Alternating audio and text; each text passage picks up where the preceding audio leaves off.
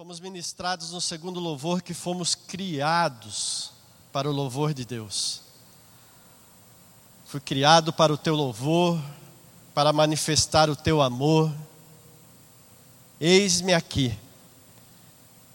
E o pastor falava aqui a respeito de nós sermos chamados e termos sido também criados para louvor do nosso Deus para glorificarmos, manifestarmos a glória de Deus. Eu até falava ali para Marcelo, eu falei, eu ia começar falando isso, o pastor já está falando. Eu falei, então é bênção, porque Deus e o Espírito do Senhor, Ele já vem preparando todas as coisas e vem confirmando tudo para nós. Então, esse é o objetivo de Deus, de ter criado o homem, de ter o prazer que a sua criação, que aqueles que foram formados pela sua própria mão, glorifiquem o seu nome, exaltem o seu nome, bendigam, testemunhem dos seus feitos. E nós vamos ver que muitas vezes nós poderíamos olhar para nós e dizer que nós nos envergonhamos diante de Deus. Eu, por várias ocasiões e por vários momentos, eu posso dizer que isso já aconteceu na minha vida. Mas só que nós temos que nos envergonhar pelos atos que nós cometemos, pelas coisas que nós fazemos. Não uma vergonha assim de Alguém que de repente te fez um elogio e você ficou envergonhado, um pouquinho vermelho. Sabe quando você vai de repente falar com alguém ou você precisa fazer uma coisa, você diz: "Ah, não, vamos comigo, eu tenho vergonha". Ou acontece alguma coisa que você fala: "Nossa, eu queria me esconder porque tão, tanta vergonha que eu fiquei". Tem que ser muito mais dos nossos atos para Deus. Lógico que nós não vamos conseguir fugir de Deus e nos escondermos e sumir, como de repente nós conseguimos fazer um com o outro, de até mesmo desviar para que a pessoa não veja, porque nós estamos com vergonha. Porque os olhos do Senhor, a palavra diz que contempla a todos e a tudo, tudo ele vê. O próprio salmista fala: se ele fosse para um abismo, aonde quer que ele se escondesse, que ele tentasse se esconder, ali o Senhor o veria, o Senhor estaria. Mas nós temos que trazer isso para as nossas vidas, de nos envergonharmos a ponto de nós sabermos que, assim como foi dito hoje pela manhã na escola bíblica dominical, que nós somos a menina dos olhos de Deus, saber que, de repente, aquilo que você está trazendo para esses olhos são abominações. Será que dá para a gente entender isso, para a gente colocar uma coisa que você de repente olhasse e falasse assim: Isso é terrível para que eu veja? E nós olharmos para as nossas vidas, homens e mulheres criados para louvor e glória do Senhor, e podemos dizer: Isso é vergonhoso diante de Deus. Eu não estou querendo aqui, irmãos, exortar ninguém. Eu não estou querendo aqui trazer uma palavra dura, uma palavra pesada, não é nada disso. Mas é que nós precisamos olhar para aqueles que são tidos como vasos de barro, que têm uma preciosidade guardada dentro de si, que esses vasos precisam ser vasos para honra vasos que glorifiquem a Deus, homens e mulheres que aonde quer que estejam, venham a exaltar e glorificar o nome do Senhor, fazendo o que quer que seja que estejam fazendo. E às vezes, por não estarmos na presença de cristãos, ou não estarmos na presença de pastores, ou não estarmos na, dentro da igreja, nós falamos assim: ah, não, não tem problema. porque nós nos importamos mais em agradar a homens do que a Deus. Nós nos importamos mais em honrar a homens do que a Deus. E nós precisamos conseguir inverter isso. Honrar a Deus, porque aquele, como o pastor também disse aqui, pela manhã, aquele que merece a honra, que tenha que ser dada a honra, foi na escola bíblica dominical, o pastor falando, que seja dado a ele a honra. Mas quem vai fazer isso e vai colocar para que receba a honra é Deus. Não vai precisar que o homem comece a exaltar homem, não vai precisar que o homem venha te colocar na posição de honra, porque Deus vai fazer isso. E a hora que ele fizer, você vai saber que é Deus que está usando homens para te colocar na posição de honra, para honrar o seu nome. E que você vai dizer assim: Eu estou sendo honrado, mas pense que não é o seu nome que está sendo honrado, embora homens pensam dessa forma, mas é o nome do Deus ao qual você serve. O nome do Senhor que te criou, que te formou, é que está sendo exaltado e glorificado naquele momento. Por isso nós precisamos entender que fomos criados para louvor do nosso Deus, para manifestar o seu amor.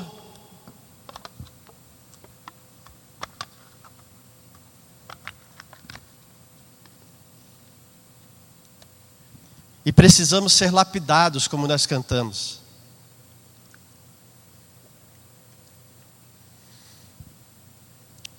Abra as suas Bíblias no, no, em Romanos, capítulo de número 9. Nós vamos ver aqui Paulo falando aos romanos.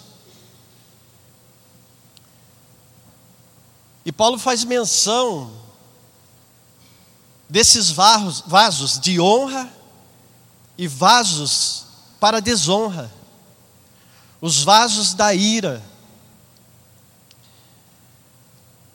E a partir do versículo de número 1 ele fala assim: Em Cristo digo a verdade, não minto, dando-me testemunho a minha consciência no Espírito Santo, que tenho grande tristeza e contínua dor no meu coração, porque eu mesmo poderia desejar ser separado de Cristo por amor de meus irmãos que são meus parentes segundo a carne, que são israelitas, dos quais é a adoção de filhos e a glória, e os concertos, e a lei, e o culto, e as promessas, dos quais são os pais, e dos quais é Cristo, segundo a carne, o qual é sobre todos, Deus bendito eternamente. Amém. Não que a palavra de Deus haja faltado, porque nem todos os que são de Israel são israelitas, nem por serem descendência de Abraão são todos filhos, mas em Isaque será chamada a tua descendência. Isto é, não são os filhos da carne que são filhos de Deus, mas os filhos da promessa são contados como descendência, porque a palavra da promessa é esta: por este tempo virei, e Sara terá um filho. E não somente esta, mas também Rebeca, quando concebeu de um, de Isaac, nosso pai, porque não tendo eles ainda nascido, nem tendo feito mal ou bem ou mal, para que o propósito de Deus, segundo a eleição, ficasse firme, não por causa das obras, mas por aquele que, que chama, foi-lhe dito a ela: o maior servirá o menor. Como está escrito: Amei Jacó e aborreci Isaú. Que diremos, pois? Que há injustiça da parte de Deus? De maneira nenhuma, pois diz a Moisés: Compadecer-me-ei de quem me compadecer, e terei misericórdia de quem eu tiver misericórdia. Assim, pois, isto não depende do que quer, nem do que corre, mas de Deus que se compadece porque diz as Escrituras a Faraó: Para isto mesmo te levantei, para em ti mostrar o meu poder e para que o meu nome seja anunciado em toda a terra. Logo, pois, compadece-se de quem quer e endurece a quem quer. Dir-me-ás então, por que se queixa ele ainda? Porquanto quem resiste à sua vontade? Mas, ó homem, quem és tu que a Deus replicas?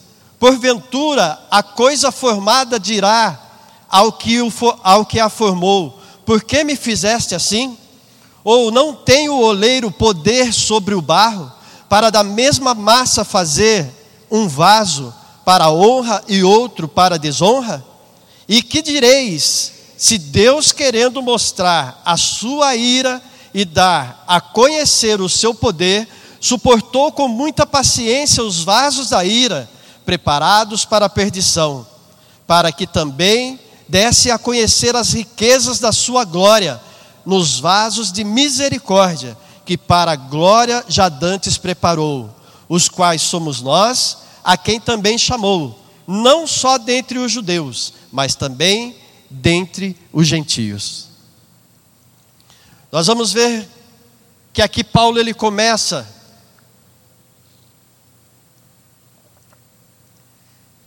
nesse capítulo falando de uma tristeza que ele trazia no seu coração. Ele fala: Eu digo a verdade, não minto, dando testemunho da minha consciência no Espírito. Ele traz o Espírito do Senhor como testemunha daquilo que ele estava sentindo, daquilo que estava no seu coração. De que a tristeza que ele estava sentindo, a dor no coração dele, o levaria a desejar até mesmo que ele fosse separado de Cristo. Algumas traduções podem dizer que ele fosse amaldiçoado, que ele perdesse a sua salvação, que ele fosse separado de Deus por amor e favor dos seus irmãos na carne. Aqueles que eram também chamados como judeus, aqueles que eram seus compatriotas, aqueles que haviam ouvido a palavra, a mesma palavra que ele ouviu, a mesma voz de um Cristo que o chamou. Ele fala: Eu gostaria, eu teria, né, se pudesse, ele desejaria ser separado de Cristo por amor dos seus irmãos, de tanto que ele os ama, de tanto que ele estava lutando e batalhando para que eles dessem ouvido à voz de Deus. E ele vai dizer aqui que são israelitas, dos quais é a adoção de filhos e a glória, e os concertos e a lei, e o culto e a promessa. Homens que estavam vivendo numa mesma época que ele, ouvindo a pregação da mesma palavra que ele ouviu, de um Cristo que ele também conheceu. Se você for para Atos 13, no versículo de número 23, você vai ver que Paulo estava falando para eles o seguinte: Paulo estava dizendo assim, da descendência deste, conforme a promessa, levantou Deus a Jesus para Salvador de Israel. No capítulo de número 17, no versículo 2 e 3, ele fala assim: e passando por Anfípolis e Apolônia, chegaram a Tessalônica, onde havia uma sinagoga de judeus. E Paulo, como tinha por costume, foi ter com eles, e por três sábados disputou com eles sobre as Escrituras, expondo e demonstrando que convinha que o Cristo padecesse e ressuscitasse dos mortos, e este Jesus é este, e esse Jesus que vos anuncio, dizia ele, é o Cristo. Paulo estava dizendo para eles assim: Olha, eu tenho me entristecido, porque é este Jesus que sempre foi anunciado, que eu tenho pregado a vocês, que tem sido pregado a vocês. E essa tristeza no coração de Paulo era porque aqueles homens haviam rejeitado a Cristo. Eles não haviam dado ouvido, eles não haviam dado confiança à palavra de Deus. Então Paulo vai dizer assim: não é porque eles são israelitas que eles fazem parte do povo de Deus, que são escolhidos de Deus, que são o povo de Deus. No versículo de número 6 ele fala: Não que a palavra de Deus haja faltado, porque nem todos os que são israelitas são israelitas. Não é porque eles eram descendentes que eles eram israelitas. Mas o que ele está dizendo, e ele vai dizer aqui, que aqueles que eram os israelitas são aqueles que acreditaram, aqueles que confiaram, aqueles que deram crédito à palavra de Deus, assim como Isaías disse: Senhor, quem deu crédito à nossa pregação? Esses que deram créditos, esse que foi anunciado aqui no momento do, da ministração do louvor, que a Bruna falava assim: para aqueles que não creram, para aqueles que não quiseram, não há mais o que fazer. E para aqueles que não deram ouvido, para aqueles que não deram crédito, não tem o que ser feito. Mas para aqueles que ouviram, para aqueles que guardaram a palavra, para aqueles que tiveram temor de Deus e têm carregado essa palavra como uma regra na sua vida, como algo precioso para a sua vida, como aquela que te conduz e te traz vida, te traz esperança, que te traz a restauração, a transformação.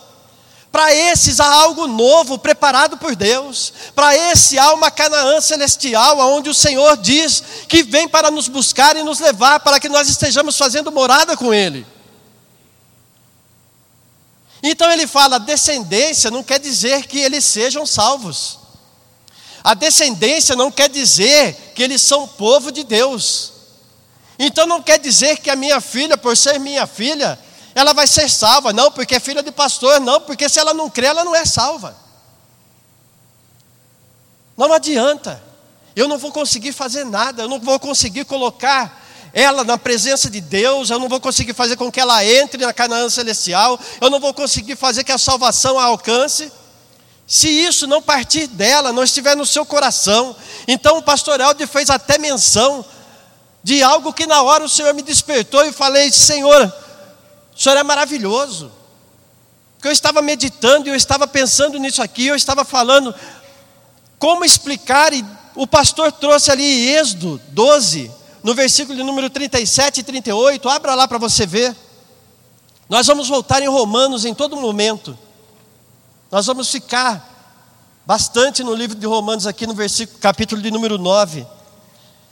Então em Êxodo 12, o pastor fez menção do versículo de número 37 e 38, aonde diz assim: Assim partiram os filhos de Israel de Ramassés para Sucote, coisa de 600 mil de pé, somente os varões, sem contar os meninos. E subiu também com ele uma mistura de gente, e ovelhas e vacas, e uma grande multidão de gado. E ele pediu para alguém ler na NVI, que diz assim: haviam estrangeiros, essa mistura de gente, tinham estrangeiros no meio, ou seja, aqueles que ouviram, aqueles que deram ouvido, aqueles que acreditaram, aqueles que se prepararam, aqueles que aceitaram a palavra de Deus, esses foram feitos filhos de Deus, esses fazem parte do povo de Deus, esses são os salvos.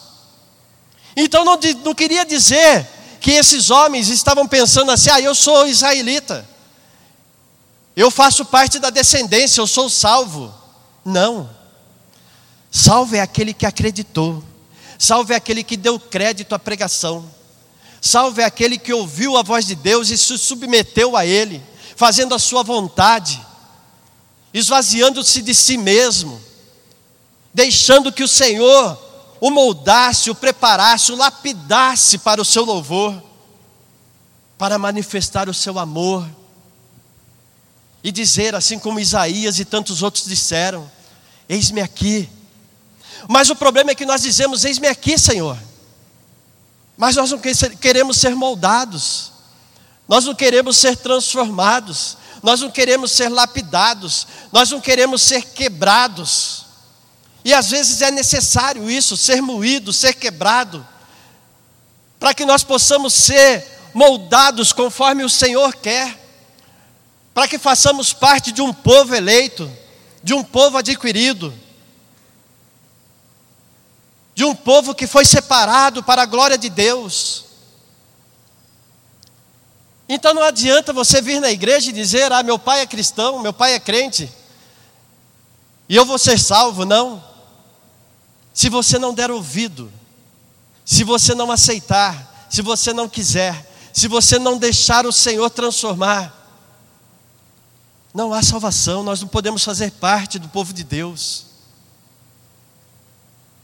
Os irmãos estão compreendendo, os irmãos estão entendendo, porque a palavra da promessa, no versículo de número 9 de Romanos 9, é esta: Por este tempo virei a Sara, terá um filho, e não somente essa, mas também Rebeca, quando concebeu de um, de Isaac, nosso pai, porque não tendo eles ainda nascido, nem tendo feito bem ou mal, para que o propósito de Deus, segundo a, a eleição, ficasse firme, não por causa das obras, mas por aqueles que o chama, foi-lhe dito a ela: o maior servirá ao menor.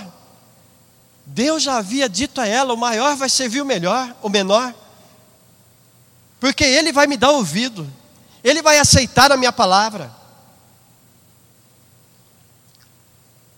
E aí no versículo de número 15 diz assim: no 14 vai dizer: Que diremos, pois, que há injustiça da parte de Deus? Ele fala de maneira nenhuma. Pois diz a Moisés: Compadecer-me-ei de quem me compadecer, e terei misericórdia de quem eu tiver misericórdia. Não adianta, Deus vai fazer conforme Ele quer. Deus vai se compadecer de quem Ele se compadecer. Ele vai ter misericórdia de quem Ele quiser ter misericórdia. Aí nós vamos para a vida de Faraó. Lá em Êxodo, a partir do capítulo de número 3, quando o povo foi levado cativo, Deus com certeza ele tinha misericórdia de Faraó. Deus com certeza estava tendo misericórdia daquele povo que estava no Egito. E Deus permite que o povo seja levado cativo. Só que nós vamos ver que quando Deus começa a falar com Faraó, com, com Moisés, quando Deus levanta ele para libertar o povo, Deus já fala para ele o seguinte: olha, você vai lá, mas tem uma coisa, Faraó não vai dar ouvido à minha voz. Ele não vai aceitar aquilo que eu vou dizer para que seja feito. E prova disso está no capítulo de número 3 de Êxodo, no versículo de número 9.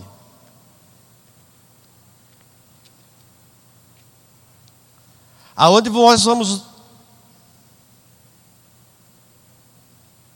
ver que está dizendo assim: e agora eis que o clamor dos filhos de Israel chegou a mim, e também tenho visto a opressão. Eu acho que eu marquei errado. 3 no versículo número 9, não é. Ele vai falar. Deixa eu ver se eu. Ele vai falar que Faraó não dá atenção.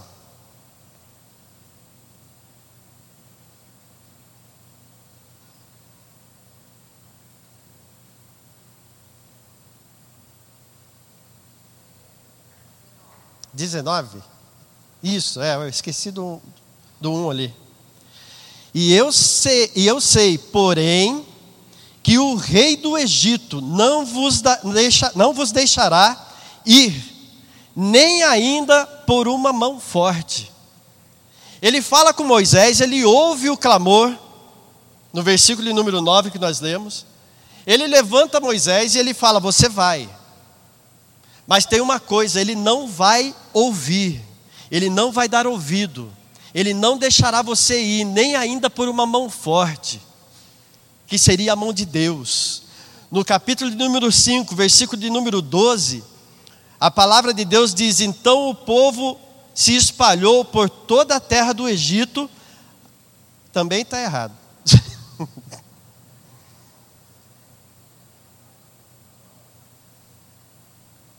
também vai falar que ele não deixaria. no 2. Mas Faraó disse: Quem é o Senhor cuja voz eu ouvirei para deixar ir Israel? Não conheço o Senhor, tampouco deixarei ir Israel. Eu coloquei o 1 do 19 no 12, no outro. então nós vemos que se cumpre aquilo que Deus estava falando. Ele não vai me ouvir, ele não vai aceitar. E depois o próprio Faraó, quando Moisés vai falar com ele, ele fala: Mas quem é o Senhor, cuja voz eu ouvirei para deixar Israel? Por que, que eu devo deixar se eu não conheço ele? Eu não conheço esse Deus, eu não conheço o seu Deus, não vou aceitar, não vai, ninguém vai tirar Israel da submissão do meu governo, do meu poder, não vou deixar. E nós vamos ver no decorrer, a partir do versículo do capítulo número 3 até o capítulo de número 14, que vai aparecer por várias vezes que Faraó endureceu o seu coração. Nas primeiras cinco pragas, diz que ele endurece o seu coração. Depois nós vamos ver que diz que Deus endureceu o coração de Faraó. Mas que Deus é esse, pastor? Então, ele está sendo injusto. Então, está certo o que foi perguntado lá. Então, é injustiça? E Paulo diz: de forma nenhuma. É a respeito disso que Paulo está falando. Ele está falando, não tem justiça, sabe por quê? Porque quem endureceu o coração em primeiro foi o próprio Faraó. Quem endurece o coração primeiro é o próprio homem que rejeita a palavra de Deus que não dá ouvido, que não quer, não se submete. É o vaso que foi criado para ser honra, para que honrasse o nome do Senhor, e ele prefere ser um vaso para ira. Então não foi Deus que endureceu, só que pela dureza do seu coração, por ele ter endurecido o seu coração, Deus fala: É, então você quer dessa forma? Então vou endurecer o seu coração você vai viver desse jeito. E Deus permite que ele fique com o coração duro. E Deus dá oportunidade, aí nós vamos ver, mas pastor, aonde que Deus tem dado oportunidade e teve misericórdia de Faraó? Deus deu oportunidade nas pragas que ele mandou. E tudo aquilo que nós lemos em Romanos, que diz que foi para que o poder de Deus fosse exaltado fosse reconhecido, para que Deus fosse reconhecido como Todo-Poderoso, para que eles pudessem saber que não era o governo de Faraó, mas sim o Senhor que tem o poder por sobre todos os governos, por sobre todas as ações. E aí, Deus, enviando as pragas, eles esperavam o quê? Que Faraó se arrependesse, que Faraó quebrantasse o seu coração, que ele ouvisse a voz de Deus e que ele liberasse o povo para que fosse e cumprisse aquilo que havia sido dito. Mas Faraó permanece na dureza do seu coração. Então, em Êxodo 14, no capítulo de número 14, no versículo de número 5,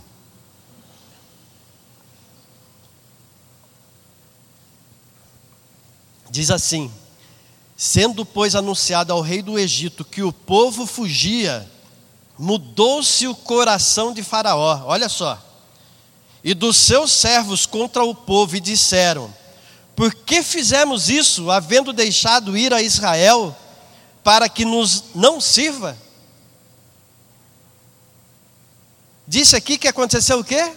Mudou-se o coração de Faraó. Não foi Deus que mudou sabendo disso, que deixariam eles irem, que eles aceitaram isso, Faraó muda novamente o seu coração, ele endurece o coração. E aí nós vamos ver no versículo de número 8 que diz assim: Porque o Senhor endureceu o coração de Faraó, rei do Egito, para que perseguisse os filhos de Israel. Porém, os filhos de Israel saíram com alta mão. Só que ele não sabia que a dureza do seu coração se voltaria contra ele próprio. Faraó, quando ele endurece o seu coração, quando ele traz isso para dentro de si, e se permite viver dessa forma, não deixando Deus trabalhar, e Deus, sabendo disso, coloca essa dureza no coração dele, já que você quer viver dessa forma, viva dessa forma. Essa dureza se volta contra ele, porque no momento de uma perseguição que ele sai contra o povo de Deus, eles são assolados, eles são dizimados. Isso se volta contra ele próprio. Ele não conseguiu destruir a Deus, atacando o seu povo, atacando aqueles que aceitaram, atacando aqueles que estavam na presença do Senhor. Aqueles que ouviram a voz de Deus. E nós vamos ver que haviam homens e mulheres que não eram do povo de Deus. Homens e mulheres que não eram aqueles que, como dizem, serem israelitas ou serem da descendência, seriam salvos. Haviam aqueles que haviam dado crédito à palavra do Senhor. Haviam aqueles que haviam ouvido e guardado a palavra de Deus, porque no momento em que há a praga contra os primogênitos, nós vamos ver que aqueles que estavam com sangue nos umbrais da porta, que foi nos dito hoje também, eles foram salvos, eles foram livres.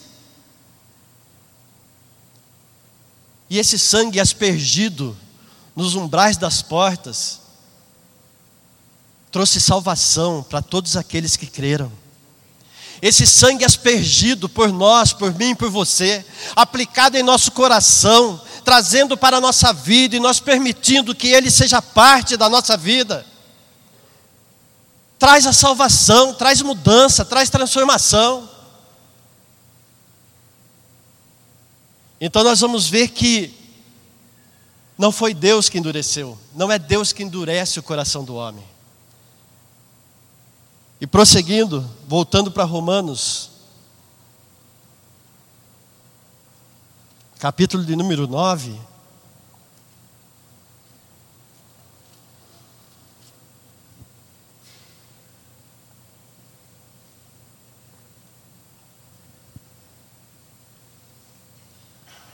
No versículo de número 19 diz assim: Eu marquei aí no 21, não sei se eu marquei no 21.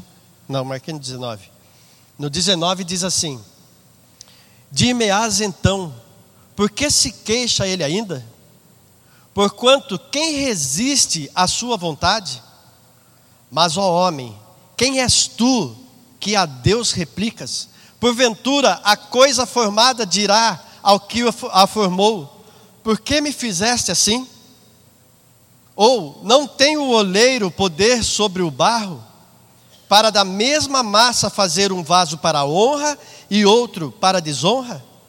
E que direis se Deus, querendo mostrar a sua ira e dar a conhecer o seu poder, suportou com muita paciência os vasos da ira preparados para a perdição? Para que também desse a conhecer as riquezas da sua glória nos vasos de misericórdia, que para a glória já dantes preparou, os quais somos nós, a quem também chamou, não só dentre os justos, não só dentre os judeus, mas também dentre os gentios? Isso nos lembra uma passagem, não nos lembra? De Jeremias, a casa do oleiro. Então Paulo vai dizer assim para alguém que estava replicando a Deus, alguém que estava questionando, alguém que estava perguntando, se queixando, alguém que estava resistindo à vontade de Deus. Mas pode Deus fazer isso? De repente você tem perguntado, nós temos perguntado e questionado a Deus, mas pode Deus fazer isso? Pode Deus permitir que algo me aconteça para que seja alcançada a salvação dentro da minha casa? Pode Deus permitir que algo aconteça para que eu reconheça que Ele é o Senhor Todo-Poderoso? A nossa,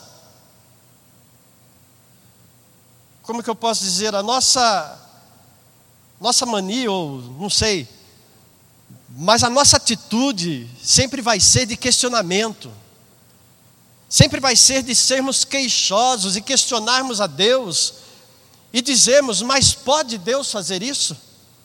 E Paulo responde, citando algo que nós já conhecemos.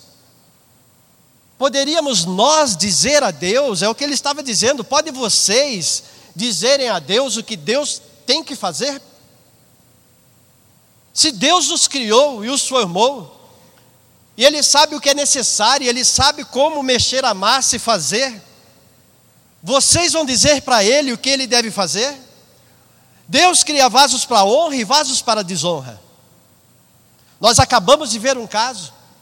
Aí você, você vai voltar para a palavra e vai ver que isso não está anotado lá, eu quero fazer menção.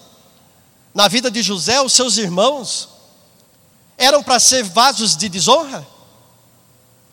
Eram para ser homens que honrassem a Deus e que aceitassem aquilo que Deus havia feito. Mas o que eles fazem? Tendo ciúmes, tendo inveja daquilo que Deus estava fazendo através da vida do seu irmão, eles vendem, eles vendem o seu irmão. Eles mentem ao pai, dizendo que o irmão havia sido morto por um leão.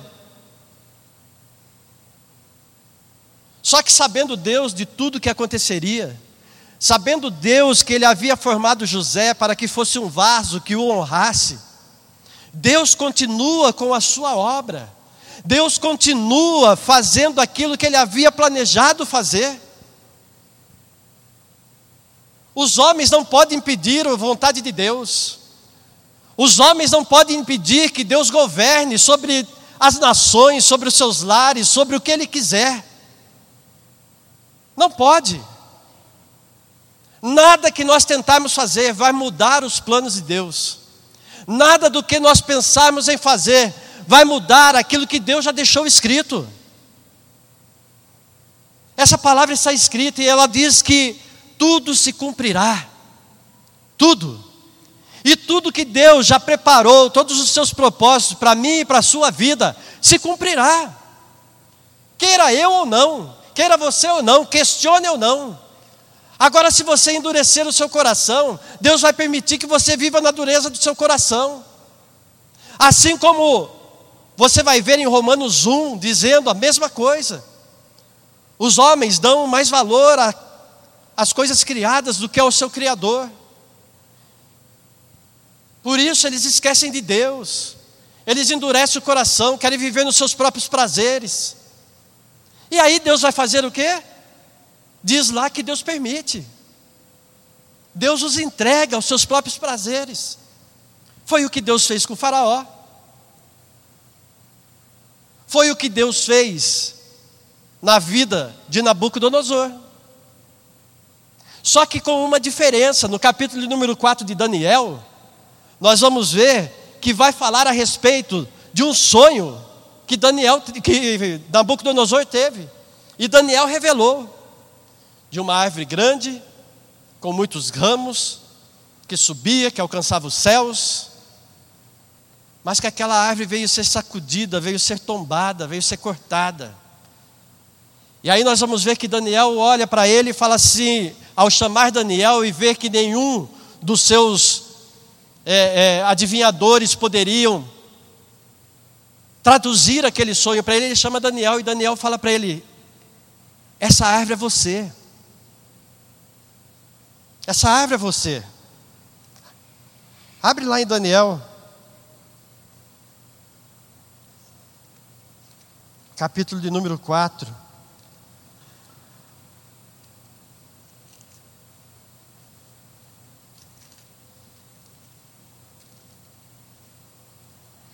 E ele vai dizer: essa árvore é você. É de você que Deus está falando, que o seu reinado, o seu reino, você alcançou um poder, mas que você precisa reconhecer que quem governa é Deus, não é você. Então nós vamos ver que no versículo número 25 e 26 ele vai dizer assim: Serás tirado de entre os homens, e a tua morada será com os animais e o campo, e te farão comer erva como os bois, e serás molhado do orvalho do céu, e passar-se-ão sete tempos ou sete anos por cima de ti, até que conheças que o Altíssimo tem domínio sobre o reino dos homens e que dá a quem quer. E quanto ao que foi dito, que deixassem o tronco com as raízes da árvore, o teu reino voltará para ti depois que tiveres conhecido que o céu reina. Então, ele fala: olha, isso tudo vai acontecer com você, para que você se humilhe, para que você reconheça que quem governa é os céus, quem tem o poder é Deus. O que Deus queria fazer também com Nabucodonosor é transformá-lo num vaso de honra. É trazer ele para que glorificasse e exaltasse o nome do Senhor. Era levantá-lo para que a honra de Deus e o poder de Deus fosse reconhecido no meio dos seus. Era isso. E aí nós vamos ver que no versículo de número 30, que eu não marquei lá, não, no 31, fala que ainda, no 30, falou o rei e disse: Não é esta a grande Babilônia que eu edifiquei para a casa real, como a força do meu, com a força do meu poder e para a glória da minha magnificência?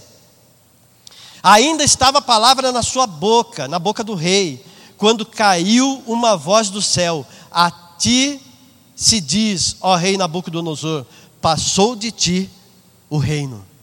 Ele não terminou de falar. E se cumpre a palavra de Deus que havia sido dita pela boca de Daniel. E passados sete anos, no cumprimento da palavra de Deus, no versículo de número 34, a palavra diz: mas ao fim daqueles dias, eu, Nabucodonosor, levantei os meus olhos aos céus, olha só, e tornou-me a vir o meu entendimento. Para onde que ele levanta os olhos? Aos céus.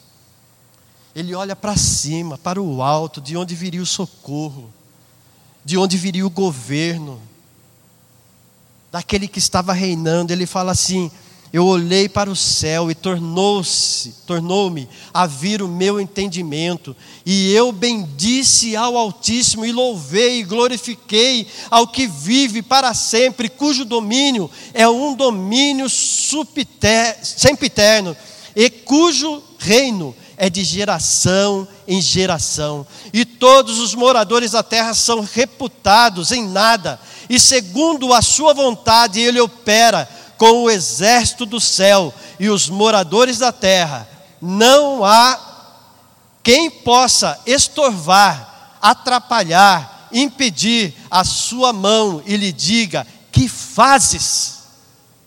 Não há, ele reconhece a soberania de Deus, a oportunidade que Deus dá dele poder se humilhar, poder se arrepender, poder se esvaziar de si mesmo, deixar ser transformado, lapidado. Se você for olhar e buscar no dicionário, a ver no dicionário bíblico a respeito de vasos, você vai ver que eram vasos de pedra, vasos de ouro, vasos que eram lapidados com ferramentas de ferro, quando foi feitas as ferramentas. Aquela mulher, quando ela tem um vaso de alabastro na sua mão, que ela quebra, e que Judas ali pergunta que loucura que aquela mulher estava fazendo que poderia ser vendido e dividido para os pobres, era algo precioso, valioso. Ali estava um perfume que era caro. Eram vasos que eram feitos para aqueles que tinham dinheiro, para aqueles que eram ricos.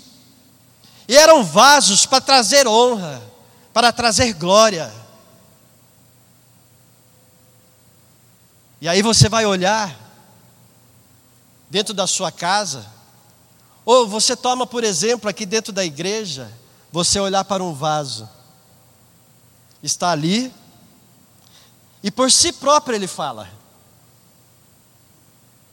Um vaso que é para honra, que está decorando, que está trazendo uma beleza, que está manifestando a glória e o poder de Deus, porque está aqui para ser o melhor para Deus está aqui para adornar o templo do Senhor, a casa do Senhor. Então você olha, ele diz por ele mesmo, ele fala pelas flores, pelo vaso. Você vai tirar ali algo bom daquele vaso. Você vai olhar do outro lado outros vasos que estão ali de enfeite, que também estão aqui para adornar, para ser, é, é, é, trazer beleza para casa, para o templo, para onde o Senhor manifesta o seu poder. E aí você vai olhar que existem vasos também, que são vasos que eram feitos para colocar os dejetos. E aí você olha tanto para a igreja quanto para a sua casa, existem os vasos sanitários. São vasos para honra e vasos para colocar as coisas que não prestam. E às vezes nós estamos preferindo ser vasos que trazem dentro de si dejetos, coisas podres, estragadas. Mas não foi para isso que Deus nos criou. Não foi para isso que fala que Deus pegou o barro com as suas próprias mãos e formou o homem foi para que manifestasse o seu poder, a sua glória, para que trouxesse pureza, coisas santas, coisas que são agradáveis, coisas que bendizem, que exalam o perfume, o cheiro de Deus. Vasos para honra. E às vezes Deus está fazendo o que fez com Nabucodonosor em nossas vidas porque Ele quer quebrar, porque Ele quer moer, porque Ele quer fazer de novo, Ele quer sentir prazer em olhar para nós e ver que assim como Ele pôde olhar para Jó, Ele dizer assim: ali está meu servo, em quem eu me agrado, não importa o que Satanás diz, não importa o que os homens digam, não importa o que falem de você. Deus vai olhar e vai ver o seu nome sendo glorificado e exaltado por sobre a sua vida, porque Ele te criou e te formou para a sua glória. É para isso. É isso que Deus quer de mim e de você. É isso que Deus traz para nós nessa noite. E nós vamos olhar, voltando para Romanos,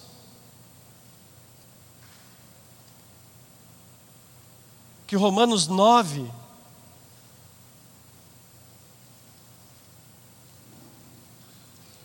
Romanos 9.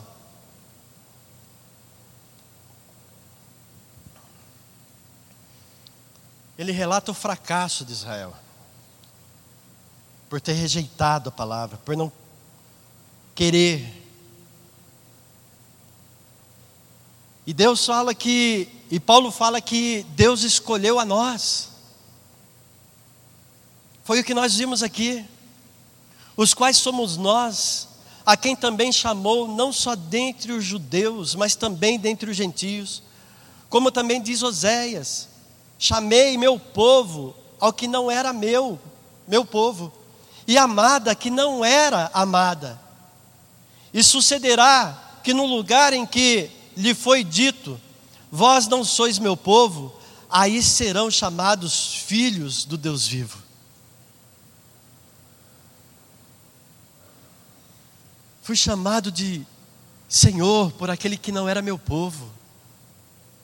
Somos nós, nós fazemos parte, nós somos enxertados. Aí nós vamos para o capítulo. Para o capítulo de número 10, eu vou pular aqui, vou passar. Mas o versículo de número 32, do, do versículo de número 9, diz assim: Por quê? porque não foi pela fé, mas como pelas obras da lei, tropeçaram na pedra de tropeço. Aqueles homens que Paulo estava falando, eles haviam tropeçado, como estava escrito: Eis que opõe se a uma pedra de tropeço e uma rocha de escândalo, e todo aquele que crer nela não será confundido. Nós cremos, nós não seremos confundidos, porque aqueles que rejeitam essa palavra, aqueles que rejeitam a Cristo, aqueles que rejeitaram, não só continuam tendo, como tiveram Ele como uma pedra de tropeço. E às vezes você fala para alguém e fala, ih, não vem não, já vem aquele crente, não vem falar de Jesus para mim. É porque tem Jesus como uma pedra de tropeço. Mas nós temos Ele como aquele homem prudente que construiu a sua casa sobre a rocha. Estamos firmados, alicerçados, Pode vir tempestade, pode vir vento, pode vir o que for, adversidade, ainda que Deus permita a investida contra nossas vidas, nós não cairemos, porque estamos sobre essa rocha, sobre essa pedra que muitos rejeitaram. E aí nós vamos ver no capítulo de número 10.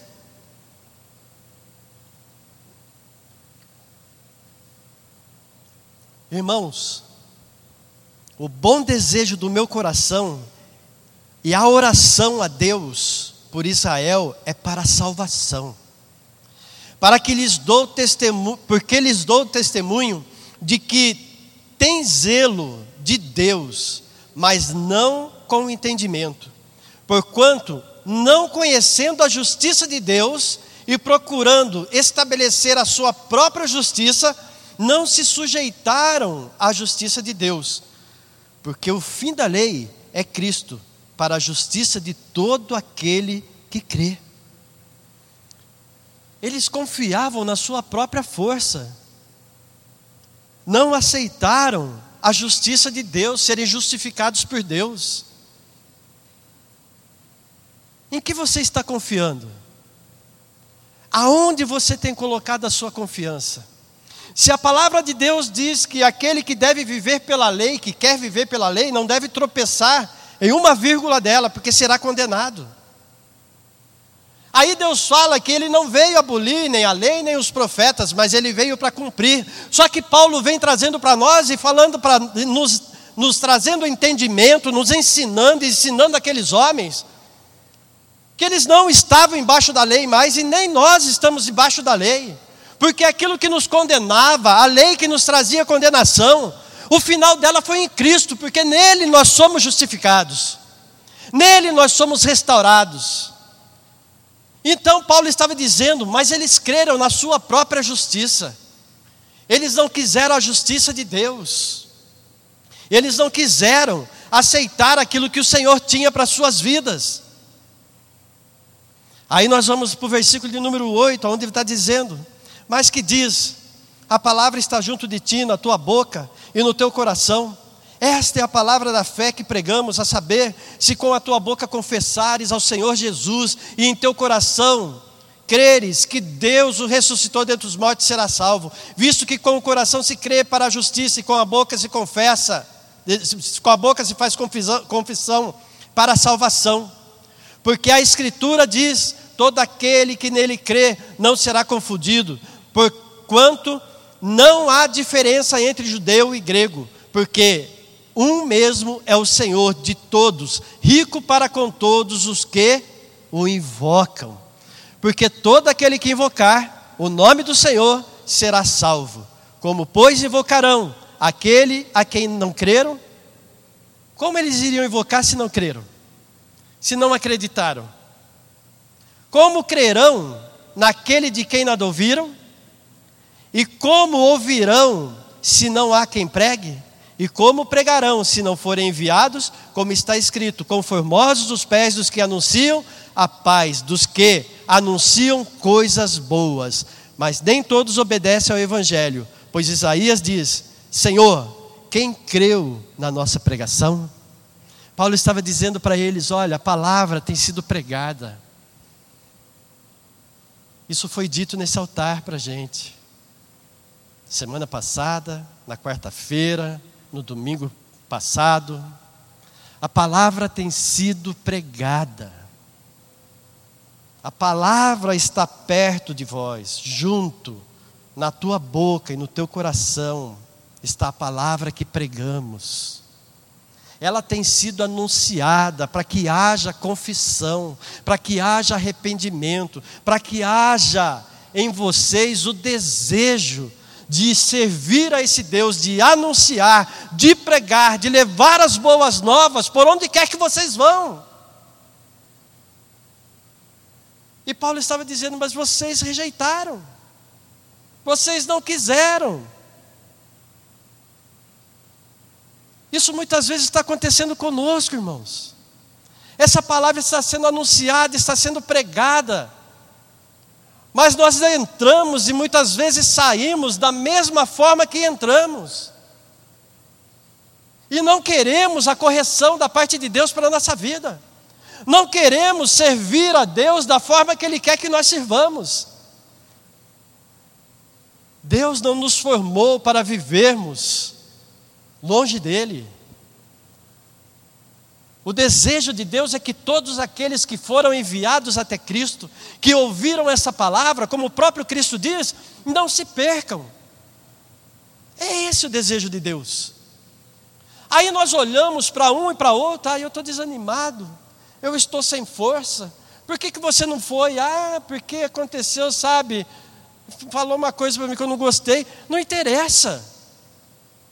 O que te falaram que não gostou, o que aconteceu, o que deixou de acontecer. Interessa que Deus está presente. O que interessa é que Deus te ama. O que interessa é que essa palavra tem poder para mudar tudo.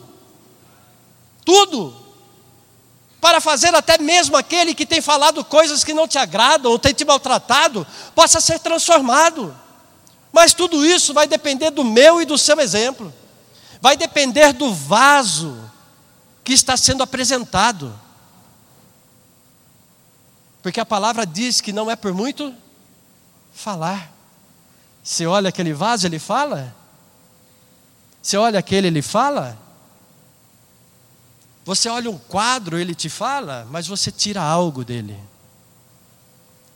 E ao olhar, ao ser apresentado aqueles que estão lá, os vasos que Deus tem formado e tem chamado para serem vasos de honra na Sua presença, falarão pelos seus testemunhos, falarão por aquilo que estão vivendo, da maneira que estão andando, que estão se trajando, que estão se portando. Falarão, são vasos de honra e olharão e falarão. Você já ouviu isso? Muitos já ouviram sem se abrir a boca, se tem algo diferente. Porque o seu testemunho fala. Porque a manifestação da glória de Deus está sendo feita na sua vida. E essa é a expectação daqueles que estão à nossa volta, é o que a palavra nos diz. Eles esperam a manifestação do poder de Deus, dos filhos de Deus dos vasos de honra, daqueles que foram chamados para glorificar a Deus.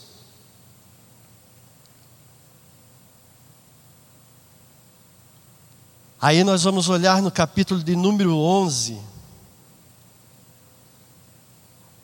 Acabou a água, nós já estamos acabando também.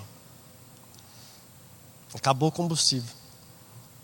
Capítulo de número 11, Paulo continua dizendo, então, versículo de, capítulo de número 9, é o fracasso de Israel. Capítulo número 10, a culpa de Israel e a rejeição. Capítulo número 11 vai falar do desígnio eterno de Deus para o seu povo e do seu povo, a restauração do seu povo. Então ele começa dizendo assim: Tigo, pois, porventura rejeitou Deus o seu povo? De modo nenhum, porque também eu sou israelita, da descendência de Abraão, da tribo de Benjamim. Deus não rejeitou o seu povo, que antes conheceu. Ou não sabeis o que a Escritura diz de Elias? Como fala a, a Deus contra Israel, dizendo: Senhor, mataram os teus profetas e derribaram os teus altares, e só eu fiquei e buscam a minha alma.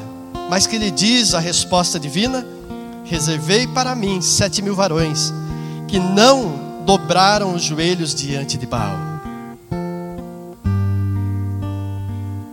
Rejeitou Deus o seu povo?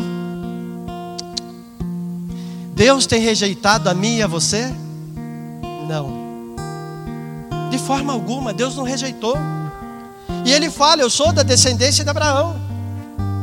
E nós somos da descendência de Abraão. Hoje, porque nós fomos enxertados, cortados, tirados de zambujeiro, nós vamos continuar lendo aqui, vai dizer isso e fomos enxertados na videira verdadeira. Quando Elias pensava, não tem mais ninguém, Deus fala: não, tem aqueles que não se dobraram, tem aqueles que ouviram, aqueles que aceitaram, aqueles que permaneceram. E de repente você pode estar pensando da mesma forma, e Deus está dizendo: não. Existe um povo que foi escolhido, separado, um povo que tem dado ouvido à minha voz, então não se esqueça que eu tenho poder para mudar, para transformar, sou eu que faço. Você não está sozinho. Você foi tirado, você foi do zambujeiro e foi enxertado na videira verdadeira. E ele vai dizer aqui: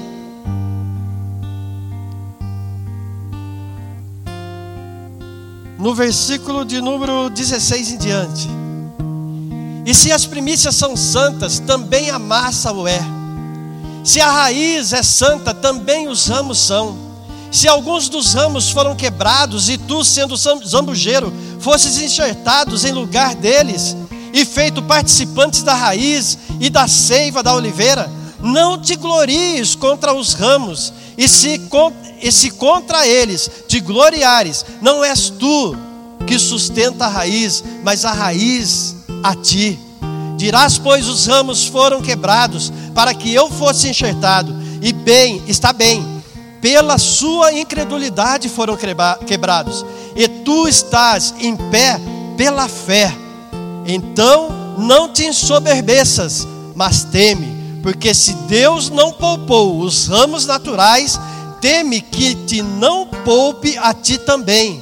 Considera, pois, a bondade e a severidade de Deus para com os que caíram, severidade, mas para contigo a benignidade de Deus. Se permaneceres na sua benignidade, de outra maneira também tu serás cortado. E também eles, se não permanecerem na incredulidade, serão enxertados, porque poderoso é Deus para os tornar a enxertar. Então não se glorie nisso. Não te exalte. A palavra de Deus, Paulo vai dizer que aquele que se glorie, glorie-se em Cristo. Porque se Deus não poupou os próprios ramos, se nós permanecermos vivendo da forma que estamos vivendo, será que Deus vai se alegrar? Será que Deus não pode nos cortar? Vasos para honra e vasos para desonra, vasos que se prostituem, vasos que se bebedam, vasos que andam na promiscuidade eu não vou ler, depois você olha lá em Gálatas 5, obras da carne e obras do espírito. Estão ali vasos de desonra e vasos para honra. Vasos que não deram ouvido à voz de Deus e trazem dentro de si tudo aquilo que não presta, que o mundo oferece, e vasos para a honra, que produzem frutos dignos de arrependimento. árvores que são conhecidas pelos seus frutos, vasos que são conhecidos por aquilo que tem guardado dentro de si.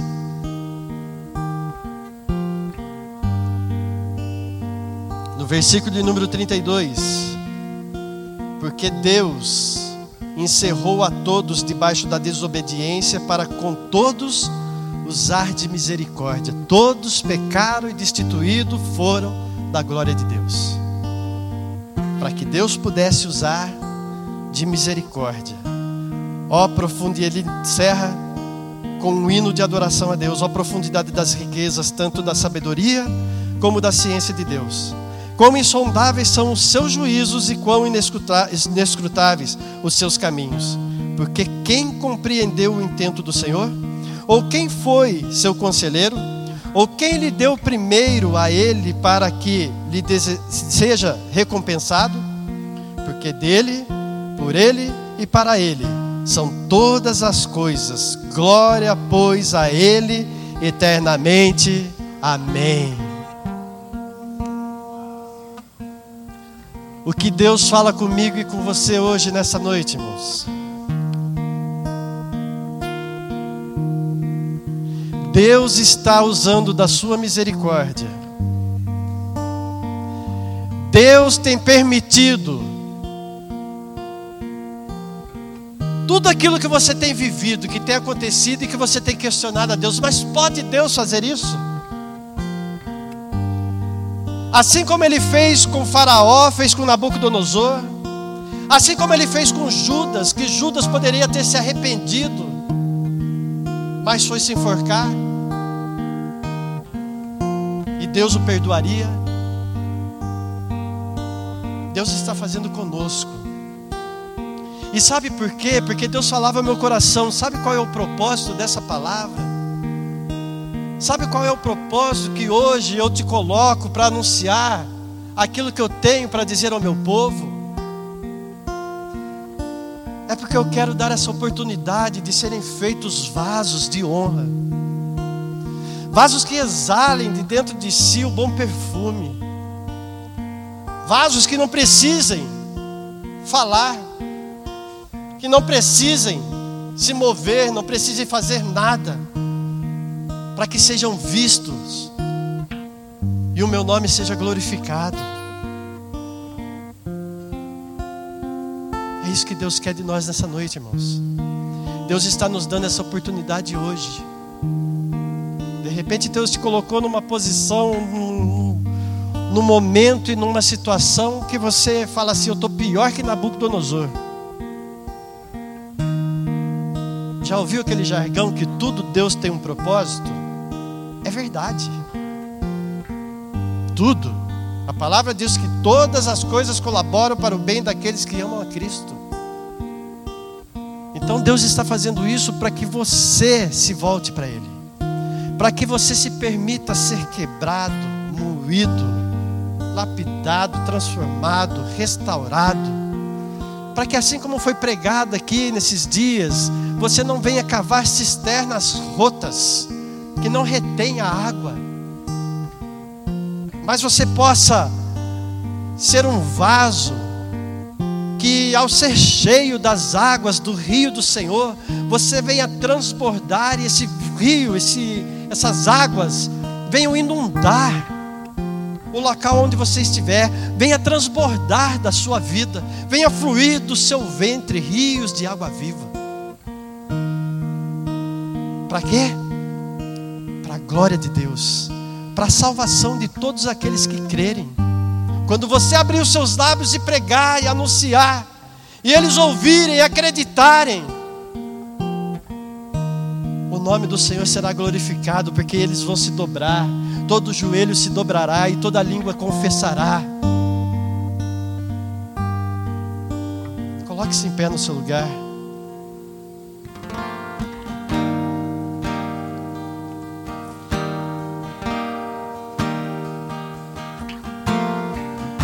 Eu não sei, não quero saber, mas não tenho raiva de quem sabe também, tá? Mas eu quero só que você entenda uma coisa: que Deus sabe o que você está vivendo, o que você está passando, e tudo isso tem sido assistido por Ele, tudo isso está no controle dEle, e tudo isso é para que se cumpra tudo aquilo que tem sido pregado aqui, que tem sido anunciado falado que nós precisamos deixar de viver como nós vivemos. Parar e viver conforme aquilo que Deus quer das nossas vidas. Não sei quanto a você, mas eu quero. Embora falho, pecador e fraco, eu quero tudo aquilo que eu possa ter cometido até hoje, que eu tive vontade de sumir, de me esconder de Deus, que era impossível, que eu me envergonhei diante de Deus, seja tirado da minha vida. Que tudo aquilo que eu possa ter feito até hoje, até o momento que eu entrei por essas portas, seja daqui para frente transformado, mudado, que eu possa ser um vaso de honra nas mãos do meu Deus. Se você deseja isso, se lance, se entregue, negue a sua própria vida, seu próprio desejo, pois aquele que te chamou negou-se a si mesmo para trazer vida e salvação para você. Amém? Coloque a mão no seu coração. Deus, Tu és um Deus que esquadrinha os corações, Pai. Tu és um Deus que conhece, Senhor, aquilo que vai no profundo do homem. Pois o Senhor mesmo, através dos lábios do teu filho, Senhor, disse, do seu profeta, que o coração do homem é enganoso e perverso, e lá em João, Senhor, no capítulo número 2, no finalzinho dele, o Senhor fala que não precisariam dizer a ti, Senhor, o que ia no coração do homem, porque o Senhor conhece, o Senhor sabe. Por isso, eis-nos aqui, Senhor. Essa palavra não veio porque partiu do meu coração, do meu desejo. Essa palavra veio porque o Senhor conhece o meu coração e conhece o coração dos meus irmãos. E o Senhor quer, Senhor, transformar tudo, mudar o Senhor quer fazer nova todas as coisas, ó Pai. E quer, Deus, cumprir os teus planos, os teus propósitos das nossas vidas. Nós sabemos que Israel não foi rejeitado por todo. Há uma esperança, Senhor, porque o Senhor nos manda orar por Israel. Porque o Senhor tem um propósito e um plano ainda por sobre um povo que foi iniciado a tua obra, Pai mas nós precisamos mudar e permanecer, porque, como ouvimos, ó Pai, nós podemos ser rejeitados e lançados fora. Eu não quero, e eu creio que meus irmãos também não querem isso, Deus. Por isso, tira esse vaso, Senhor, que até hoje quis se encher daquilo que satisfaz as suas paredes, os seus desejos ou vamos colocar os seus ossos, a sua carne, os seus membros. Que ele seja, Senhor, nesse momento, ó Pai, esvaziado. Que ele seja, Senhor, nesse momento, se for a tua vontade, triturado, quebrado, para ser transformado e feito novamente, para que ao ser cheio, venha glorificar e exaltar o seu nome para que ao ser cheio, Senhor, possa, Pai, ser transbordante, ó Deus, e venha influenciar aqueles que estão à sua volta, Pai. Por isso, eis-nos aqui, Senhor. Homens e mulheres imperfeitos, mas que podem alcançar uma santidade ao serem justificados por Ti, ao serem transformados e restaurados por isso, Senhor, toma-nos em tuas mãos. Que o Senhor permaneça falando aos nossos corações. Que o Senhor, ó Deus, ainda que nós venhamos desistir de Ti, não desista de nós, ó Pai. Para que cada vez mais o Teu poder venha a ser manifesto através de nossas vidas. Assim nós oramos agradecidos em nome de Jesus. Amém, Senhor.